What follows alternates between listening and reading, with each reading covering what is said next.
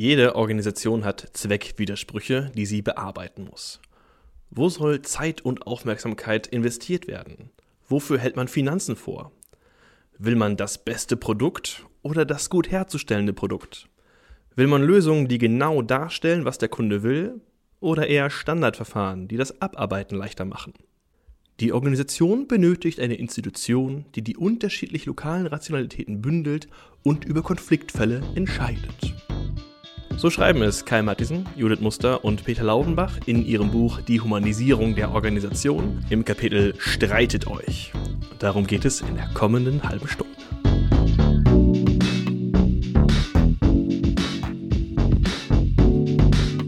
Kai und Judith, meine erste Frage ist jetzt, warum eigentlich?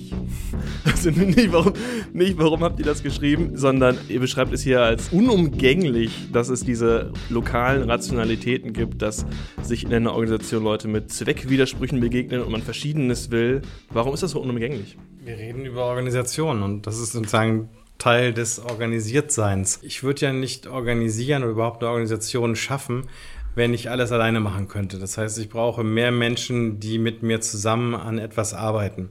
Und bald wird es dann auch klar, dass nicht alle das Gleiche können und dass alle nicht alle das Gleiche machen sollten. Und dann fängt Arbeitsteilung an. Das fängt schon relativ klein an.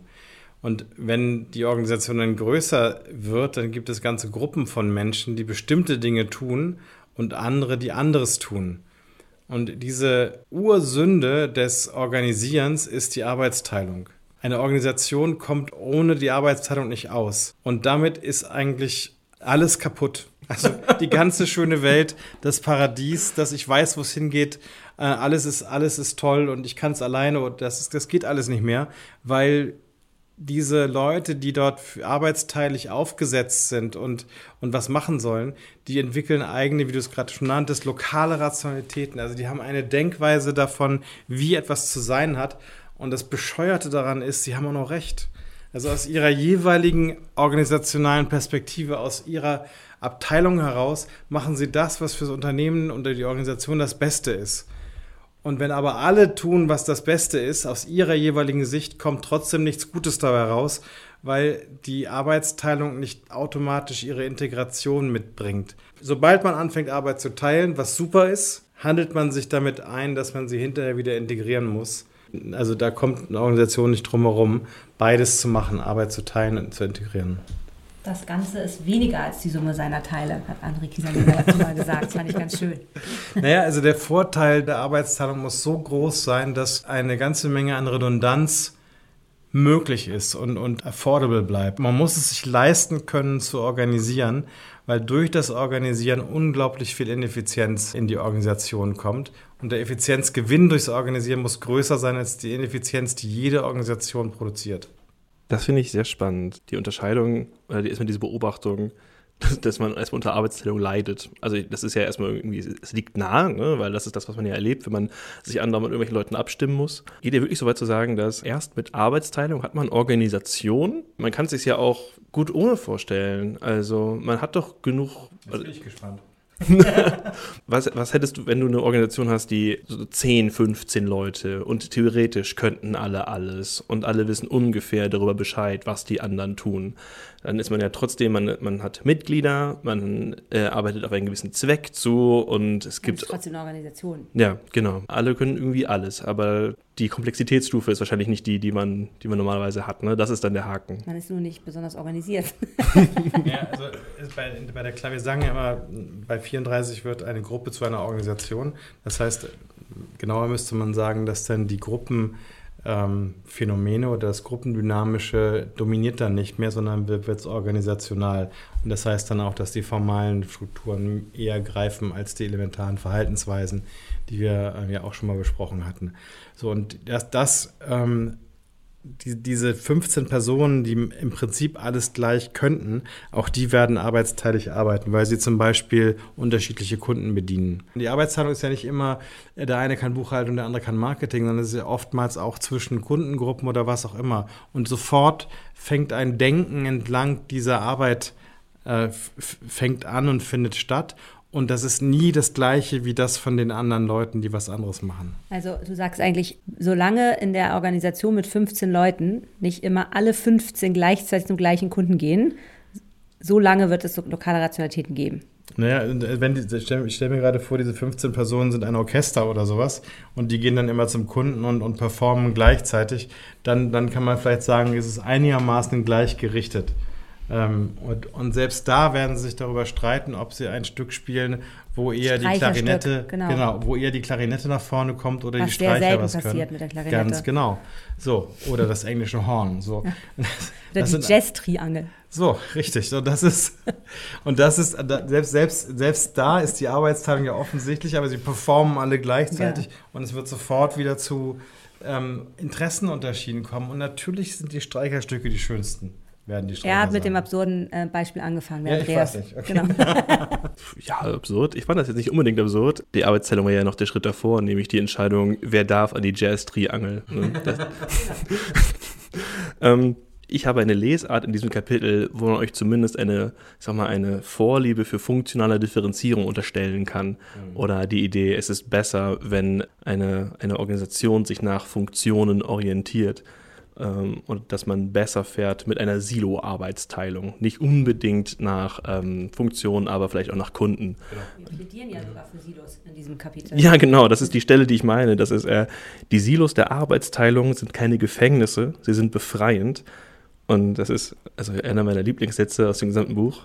Das schönste Geräusch im Silo ist das der ins Schloss fallenden Tür, die das Durcheinander der übrigen Organisation draußen hält. Ich Ein klassischer finde, Peter. ähm, damit tretet ihr, glaube ich, vielen Leuten, die sich es zur Aufgabe gemacht haben, Silos abzubauen, ein bisschen auf die Füße das Interesse, Silos abzubauen, das kann man doch nicht verneinen, oder? Weil eigentlich ist dieses Kapitel quasi eine Silos abbauen, ist eine schlechte Idee, Kapitel. Ja, also wir haben aber ähm, nicht nur ein Lob des Silos gesungen, sondern wir haben auch hinten erklärt, was man noch jenseits der Arbeitsteilung, also der Zuschneidung der Kommunikationswege, wer macht welche Arbeit und wer hat welche Funktionalität oder Funktion, ne? also jenseits der funktionalen Differenzierung, haben wir noch zwei andere Hebel, vor allem einen beschrieben, der ähm, nämlich der der Programme und dann gibt es noch das Personal, da kommen wir dann vielleicht später nochmal zu, ähm, mit dem man diese Silos ja wieder quasi punktuell unterbricht. Und das ist, glaube ich, der Trick. Deswegen gibt es ja die Tür, die zwar ins Schloss fallen kann, aber man kann sie eben überhaupt aufmachen. Und die Aufgabe ist eigentlich, dass man die, die funktionale Arbeitsteilung durch zum Beispiel Strategien, auch manchmal auch durch Leitbilder oder normatives Management und Diskurse darüber, vor allem aber über, über Prozesse, Meetingstrukturen, Governance-Strukturen sozusagen punktuell so aufhebt, dass das Ganze wieder, also dass die Teile wieder zusammenfließen, dass die Integration stattfindet. Weil das Ganze ist ja erstmal ein Plädoyer dafür zu sagen, man muss nicht alles abbauen und auf Arbeitsteiligkeit verzichten, um eine gute Organisation zu haben.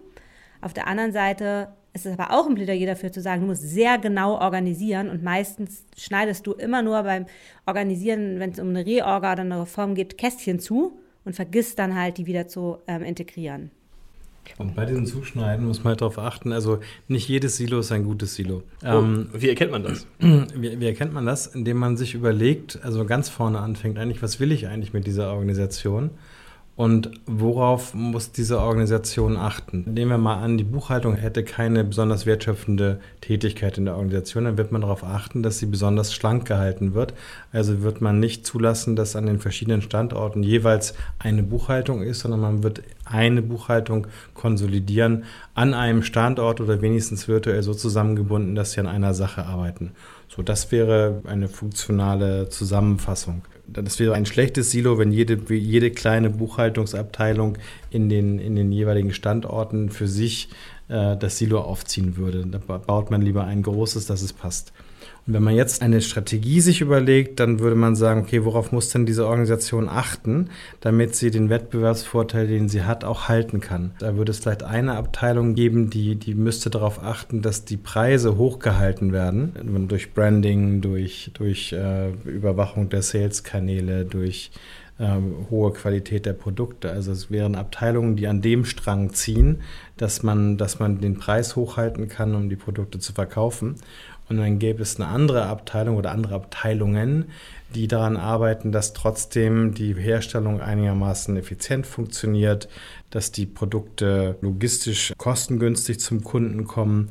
Und das sind ja erstmal widersprüchliche Zwecke. Also einmal günstige Herstellkosten auf der einen Seite und Logistikkosten auf der anderen Seite und einen Preis hochhalten auf der anderen Seite. Dann machen wir es einfacher, Qualität und Preis. Ich habe eine Qualität, die ich hochhalten will und trotzdem müssen die Kosten runter. Dann haben beide ja recht. Also ich möchte eine Maschine haben, die großartig, äh, großartige Qualität hat, deutsche, deutsche Wertarbeit, bla bla bla. Und aber ich möchte sie trotzdem möglichst billig herstellen. Dann müssen muss der Produktionsleiter vielleicht unterstützt vom RD-Leiter mit der Herstellung kämpfen, dass die es schaffen, sowohl das eine als auch das andere hinzubekommen. Und dieses sich auseinandersetzen zwischen ähm, wir brauchen die und die Qualität, was vielleicht der Verkauf hochhält. Und wir, müssen aber folgende äh, Preise einhalten, was der CFO und der Produktionsleiter versuchen, ähm, die, dass diese miteinander ringen, um, das, um, um, eine, um eine Lösung, die irgendwie passt. Das wären dann produktive Silos. Das fängt also an der Strategie an, dass man darauf achtet, dass die verschiedenen Seiten der Strategie vertreten sind und in einem Ringen zwischen diesen Silo-Vertretern eine Lösung gefunden wird, die dann als Gesamtoptimum wahrgenommen werden kann. Deswegen also Zweck, Zwecke, die sich widersprechen, führen zu Diskursen, Diskurse führen zu Lösungen, die jeweils wieder ausgehandelt werden und die dann vielleicht äh, zu der bessere, besseren Lösung führen können. Was ich an der Stelle sehr spannend finde, ist, du hast eben schon die verschiedenen Formen benannt, wie diese Widersprüche geeint werden mit Gremien, mit Strategien oder halt auch äh, am Ende durch Personal. Und dieses Ringen, das du gerade beschrieben hast, ihr macht das im Buch relativ deutlich, aber ich finde es trotzdem, ich finde es zu witzig. Äh, ihr erklärt es zum Problem, wenn sich Vorstände zu gut verstehen. Hm. Und ähm, da würde ich gerne gerade nochmal drauf schauen, nämlich, also angenommen, wir haben jetzt diese verschiedenen Rollen, die du gerade beschrieben hast. Warum soll das nicht gut sein, wenn die sich auch persönlich gut verstehen? Dann kommt man doch viel besser in den Austausch. Ja, die dürfen sich auch gut verstehen. die dürfen auch mal miteinander ein Bier trinken gehen oder äh, Spaß haben. Aber tatsächlich beobachten wir einfach, also jedenfalls ich, du, du auch, ne? Also wir beobachten ja. empirisch, viele, viele Gremien, die auch eben auf der obersten Management-Ebene im Vorstand einfach viel zu harmonisch miteinander umgehen und den Zielkonflikt oder die Zweckwidersprüche der Organisation nicht dort verhandelt werden, wo sie verhandelt werden müssen. Das gilt für verschiedenste Managementgremien. Und ähm, ich finde, wo das total plastisch wird, ist an dem Beispiel von, ähm, von Scrum äh, in der Softwareentwicklung, ne? oder in, wo, es um, wo es um das Bearbeiten von neuen Features für Webseiten oder so geht. Also überall da, wo man die, die Techies braucht, die in Scrum-Prozessen arbeiten. Und es sind ja immer umkämpfte Ressourcen. Ne? Es sind immer zu wenig davon da. Man will immer mehr ähm, umgesetzt wissen, als das geht, ähm, als, als man Ressourcen hat. Und dann wird das in Sprints sortiert und so weiter und abgearbeitet. Und dann merkst du halt, dass plötzlich Menschen aus dem Top-Management neben den Entwicklern stehen und versuchen, Sprintprozesse auszuhebeln, Scrum-Prozesse auszuhebeln und zu sagen, ich will das jetzt aber sofort haben. Und das ist kein Phänomen, was ich nur in einer Organisation beobachtet habe, sondern halt in vielen. Und du merkst halt daran, dass auf den Gremien darüber die Konflikte, zum Beispiel um zu knappe Ressourcen, nicht ausgehandelt werden. Und dann werden die ungelöst nach unten eskaliert. Das ist was, was sozusagen im Vorstand und in den wichtigen Managementgremien passieren muss, dass man sich da auch mal wehtut, dass man da wirklich ins Ringen kommt und dass man da wirklich miteinander auch streitet damit das eben nicht ungelöst in die Organisation läuft und dann an dem Tisch gelöst werden muss, der dafür nicht bezahlt wird, sondern dafür Software zu entwickeln. Also es ist super, wenn sich die Geschäftsführung toll versteht. Die sollen Tennis spielen, die sollen segeln gehen, die sollen trinken gehen, alles gut. Nur sie sollen auch verstehen, dass sie strukturell in Spannung gesetzt sind und diese Spannung nicht auszutragen, lässt die Spannung nicht einfach verschwinden, sondern sie, genau. sie, sie sublimiert sie und bringt sie runter in die Organisation, sodass sie dann an Stellen ausgetragen wird, wo das Abwägen zwischen dem einen und dem anderen nicht mehr möglich ist. Ein Vorstandsgremium, ein Geschäftsführungsgremium oder meinetwegen auch eine Entwicklungsabteilung, also immer da, wo man Dinge zusammenführen musste, wenn dort nicht gerungen wird um die Vereinbarkeit oder das Vereinbaren äh, eigentlich widersprüchlicher Ziele, dann findet dieses Ringen irgendwo in der Organisation statt und führt zu enormen ähm, Effizienzverlust. Ja, ja und ähm, also was ich relativ häufig habe, wirklich, dass man sagen muss, ihr müsst darum ringen und wenn man sich dann fragt, warum tun die das nicht, das ist ja auch aus der Organisationslogik erklärbar, weil Kai hat es ja gerade ähm, erzählt, also die, die haben ja auch unterschiedliche verschiedene Rationalitäten und um ihre eigene Rationalität voll entfalten zu können, ist es oft einfacher, hochautonom zu arbeiten. Ne? Und dieses mhm. Ringen würde ja eben genau das wieder einreißen, diese Mauern, weil man dort eben nicht mehr nur sich auf sich konzentrieren kann und seine Autonomie maximieren kann, sondern weil man dann eben genau gucken muss, was brauchen eigentlich die anderen und wie setzen wir die Strategie am besten um, kriegst du jetzt erstmal was und danach krieg ich was und so weiter.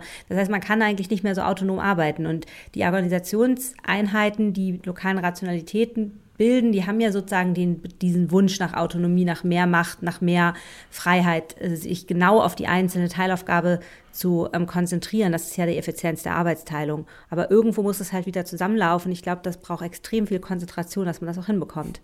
Das heißt, man hat als, als Vorstand dann nicht mehr den Luxus, den der Rest der Organisation bekommt, nämlich Richtig. sich auf seine eine Sache zu konzentrieren, ja, sondern genau. da muss man ich glaube, ihr schielen nennt ihr das, glaube ich. Ne? Genau, ja. der Vorstand muss schielen können oder äh, eigentlich noch in mehrere Richtungen gleichzeitig schauen können. Also ein Vorstandsgremium, wenn es mehrere Leute sind, passt es, dann müssen nicht alle gleichzeitig schielen. Aber es geht doch jetzt um eine Person. Ne? Was ihr gerade beschrieben habt, geht doch darum, dass jemand, der zuständig ist für einen Teilbereich, eine Business Unit, eine Organisation, dass der gleichzeitig zwar autonom arbeiten will, aber in der Verantwortung, in der für, Verantwortung ist, genau. für seinen Bereich muss er zwei Sachen gleichzeitig sehen. Ne? In der Verantwortung zu, für, für die Gesamtorganisation. Also das, ich finde es ganz mhm. gut, dass man das dahin verlagert, wo man dafür bezahlt wird. Es gibt, also der, der, der, der Softwareentwickler wird nicht dafür bezahlt, mitzudenken, was andere auch noch wollen. So, aber im Management ist das schon die Aufgabe. Diese ganze Silobauerei ist ja eigentlich nicht, ist ja nur der Versuch, die Komplexität auf ein erträgliches Maß zu reduzieren.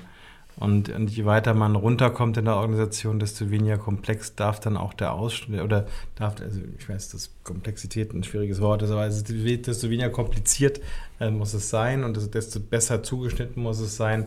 Und dann gibt es eigene Schwierigkeiten äh, am unteren Ende. Aber die Integration des Ganzen, das Zusammenführen von allem, das muss auf der Ebene geschehen, wo auch die Möglichkeiten sind, das sinnvoll zu beeinflussen. Und dann muss man halt nicht, ähm, wie das bei Management-Moden so ist, quasi das, das Einreißen aller Silos verkünden, wenn da, wo die Silos integriert werden müssen, einfach der Job gemacht würde.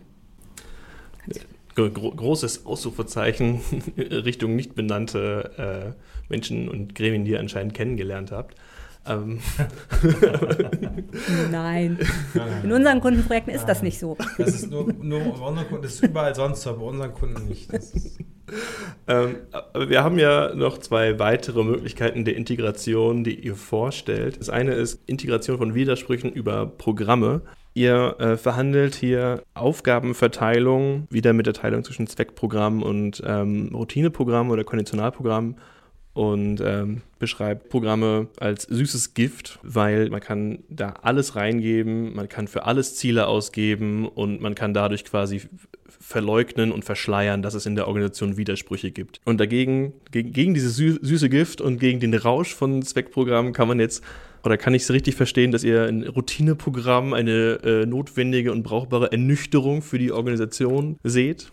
Also ich glaube, überall da, wo man es schafft, Konditionalprogramme oder Routineprogramme einzuführen und von Zweckprogrammen zu entlasten, ist das super. Im Grunde sind das all die langweiligen Arbeiten und die ähm, Automatisierung, die man dann auch auf Maschinen und Computer und so weiter übertragen kann, wo man aber auch, wenn man das als, als sozusagen Zweckaufgabe freilässt, wie man da hinkommt, da erzeugt man nur, nur Unordnung und, und äh, verschwendete Zeit und verschwendetes Hirn. So, und dann gibt es aber leider immer mehr, also je, je mehr man dann wegautomatisiert, desto mehr bleibt bleibt unsortierte Aufgabe, die man auch nicht so gut vorsortieren kann, dass man sie in Wenn-Dann-Programme stecken kann. Und dann kommen wir doch wieder zu den Zweckprogrammen. Je weiter sich unsere Arbeitsteilung und digitalisierte Arbeitsteilung, digital unterstützte Arbeitsteilung weiterentwickelt, desto mehr werden wir bei Zweckprogrammen landen. Ich finde auch, dass es noch einen zweiten Punkt gibt, neben dem, den ihr jetzt gerade genannt habt, warum Programme wichtig sind. Ähm, und ich finde das ganz lustig, weil im Moment werden ganz oft diese Spotify-Modelle eingeführt ähm, in so Art Workstreams jenseits der funktionalen Arbeitsteilung. Ich nenne das immer Schummelmatrix, weil man eigentlich versucht, über die Silos hinweg, über die funktionale mhm. Arbeitsteilung hinweg, mhm. eigentlich eine Art von über den Prozess, also Programm gebaute ähm, Matrixstruktur einzubauen ja, genau. ähm, und damit die Silos wieder zu heilen. Das ist eigentlich gar keine doofe Idee. Nur dabei ist es oft das Problem, dass man eigentlich Process Owner oder irgendwie die Product Owner oder wer auch immer den von der Seite den Prozess dann führen soll, dass die nicht ausgestattet sind mit Führungsmitteln mhm. und dass die eigentlich nichts zu sagen haben. Das ist dann halt diese Form mhm. von lateralen Führung, die man sich halt immer so wünscht, ja. wo man einfach nicht in Führung kommt, weil man im Verhältnis zur Weisungsbefugnis, ähm, die die funktionalen Einheiten haben, eben relativ wenig auszusetzen hat. Und das Lustige ist, dass dann, wenn man diese Querfunktion mit den End-to-End-Ownership, ganz genau. wichtig, ne? End-to-End-Ownership ist ein ganz klares Zweckprogramm eigentlich. Ja. Und dann merken die, dass sie die Führungsmittel nicht haben und kriegen den, den Fuß nicht auf den Boden. Genau. Und dann fangen sie an, das in irgendwelche RACI-Matrizen, also Responsible, Accountable, mhm. Communicating, und dann versuchen die zu definieren, aber wann darf ich denn wirklich mitreden und wann darf der dann mitreden und wann muss ich den informieren und so weiter. Man versucht also das Zweckprogramm wieder in Konditionalprogramme runterzubrechen, und das bricht sich dann aber, weil eigentlich ja dieses Zweckprogramm dazu da ist, etwas relativ unstrukturiertes trotzdem zu einem guten Ende zu führen. Wenn man dann versucht, darunter solche äh, Konditionalecken zu bauen, dann widerspricht das der, dem, dem Charakter des Zweckprogramms. Also ein Widerspruch in sich selbst in der Art zu organisieren. Ja, weil sich das Zweckprogramm dann der Routine unterordnet, würde Luhmann sagen. Sehr schön. Ich kriege gerade in euren Beschreibungen nicht ganz auseinander, glaube ich, was ist gerade das Programm und was ist nicht eigentlich auch eine Form von Hierarchie. Also wenn ihr gerade beschreibt, es kommt noch ein Owner dazu oder man, äh, es, es, gibt neue Berichtsstrukturen, dann sind das doch eigentlich, dann sind das Sachen, die auf dem Organigramm passieren. Kommunikationswege Ebene, ja, das ist ja immer das Problem, mhm. dass man, äh, dass man Prozesse, wenn man Prozesse sagt, dann meint man immer oft beides. Also man meint eigentlich immer Personen und Kommunikationswege und aber auch so Routinen sozusagen. Mhm. Ne? Aber was wir in dem Beispiel jetzt, glaube ich, beide beschrieben haben, ist, dass man versucht, über Silos hinweg, über eine Art von Programmierung, die eher in der Tendenz der Wenn-Dann-Programmierung ist, wenn das passiert, musst du den und den einbeziehen, wenn das passiert ist, dann muss danach das passieren, also über so eine Form von Prozessbeschreibung, die das Silos heilen. Ne? Eine Verschränkung von, mhm. den, von den Silos über eine Prozesskette zu tun. Das kannst du über Gremien tun, das kannst du auch über Prozesse tun. Du tust es im Endeffekt sowieso mit beidem. Okay. Und die Probleme entstehen, wenn man quasi Ketten aufsetzt, so soll Kommunikation passieren, aber dabei quasi die Routine nicht verändert. Genau. Wir sind jetzt in der fünften Folge und ich glaube, es ist deutlich geworden, es gibt, entstehen immer Probleme, egal wie man organisiert. Und, unter anderem dadurch, dass es die sechste ist. Ja. So.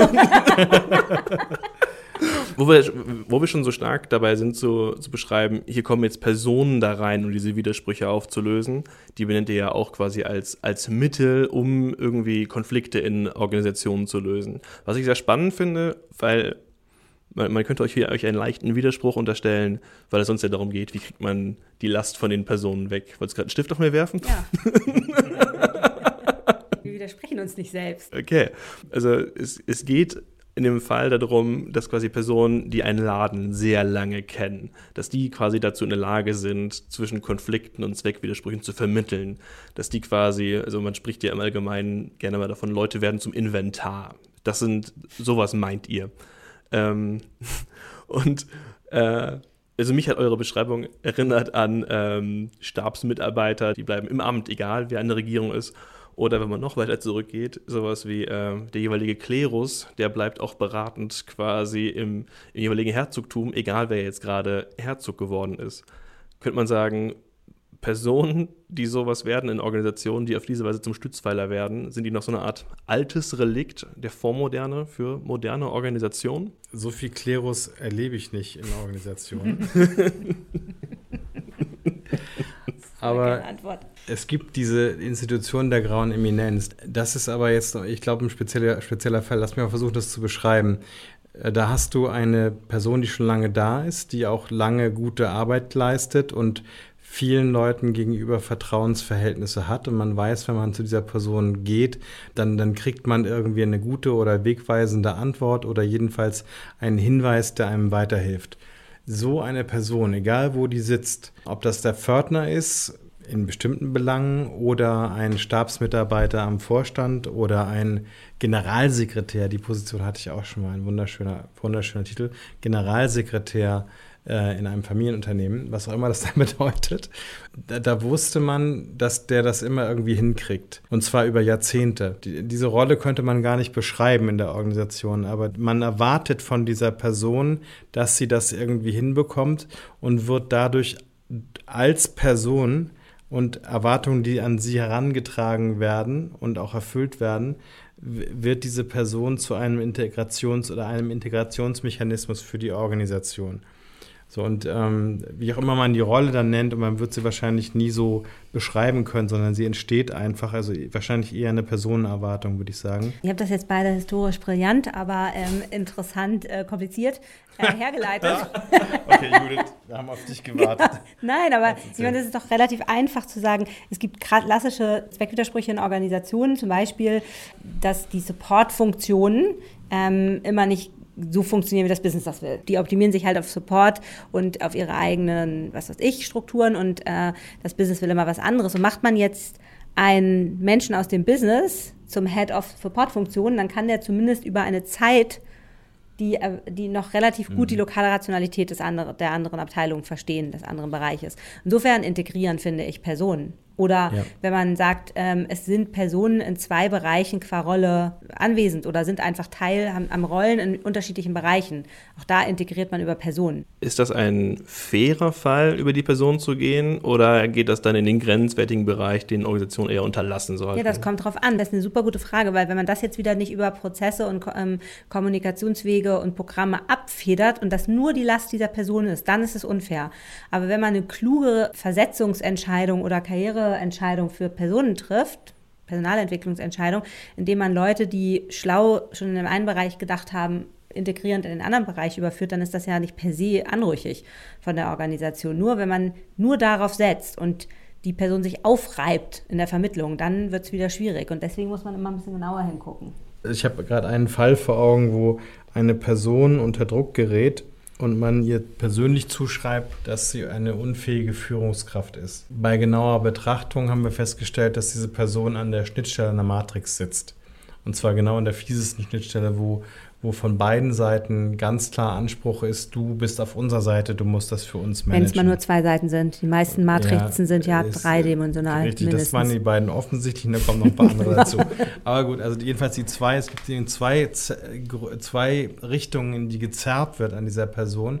Und ich kann mir vorstellen, dass es jemanden mit einer anderen Persönlichkeit gibt, die das besser ausbalancieren kann als, der, als die jetzige Besetzung.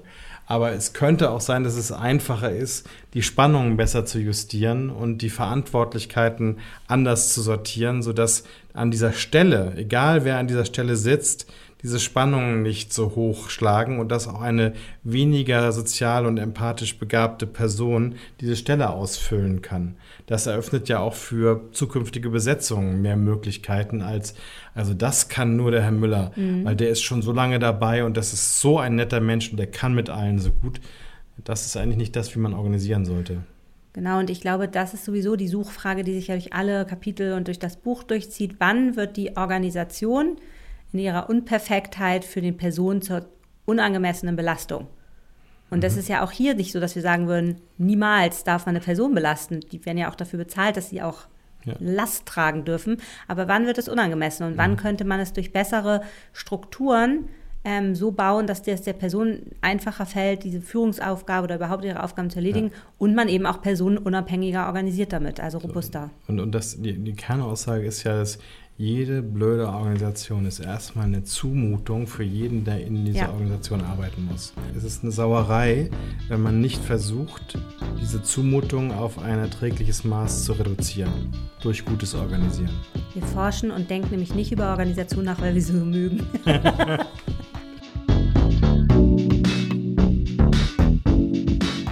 Judith Muster und Kai Mattison darüber, wie man Zweckwidersprüche in Organisationen mithilfe von Kommunikationswegen alias Hierarchie, Prozessen und Personen wieder integriert.